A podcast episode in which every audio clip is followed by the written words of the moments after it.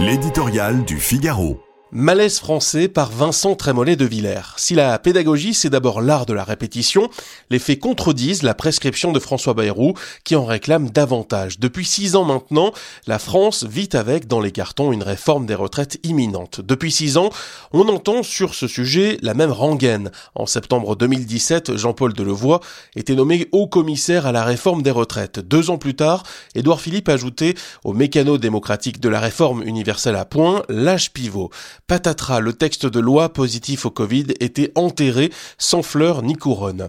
À peine le virus maîtrisé, la réforme revenait dans l'atmosphère avec un rôle éminent puisque le décalage de l'âge de départ à la retraite était l'unique proposition de campagne du président candidat. Depuis septembre, enfin, Elisabeth Borne et Olivier Dussopt consultent plus souvent qu'à leur tour. Certes, cette pédagogie s'inspire des méthodes de l'éducation nationale. Disons que la cohérence n'est pas son fort. On nous parle d'économie en dépensant compulsivement. Mais, à la fin de cet embrouillamini, les Français ont compris ce qui se résume en une phrase. Comme la vie s'allonge et qu'il y a moins d'enfants, il va falloir travailler plus longtemps. Il est donc malhonnête de dire que les citoyens ont été pris par surprise.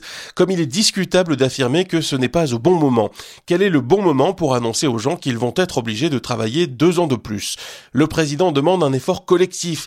Les syndicats s'y opposent. Nous sommes dans l'ordre des choses. Inutile de surjouer les rôles. Emmanuel Macron n'est pas un bourreau social et les manifestants un ramassis de bobos paresseux.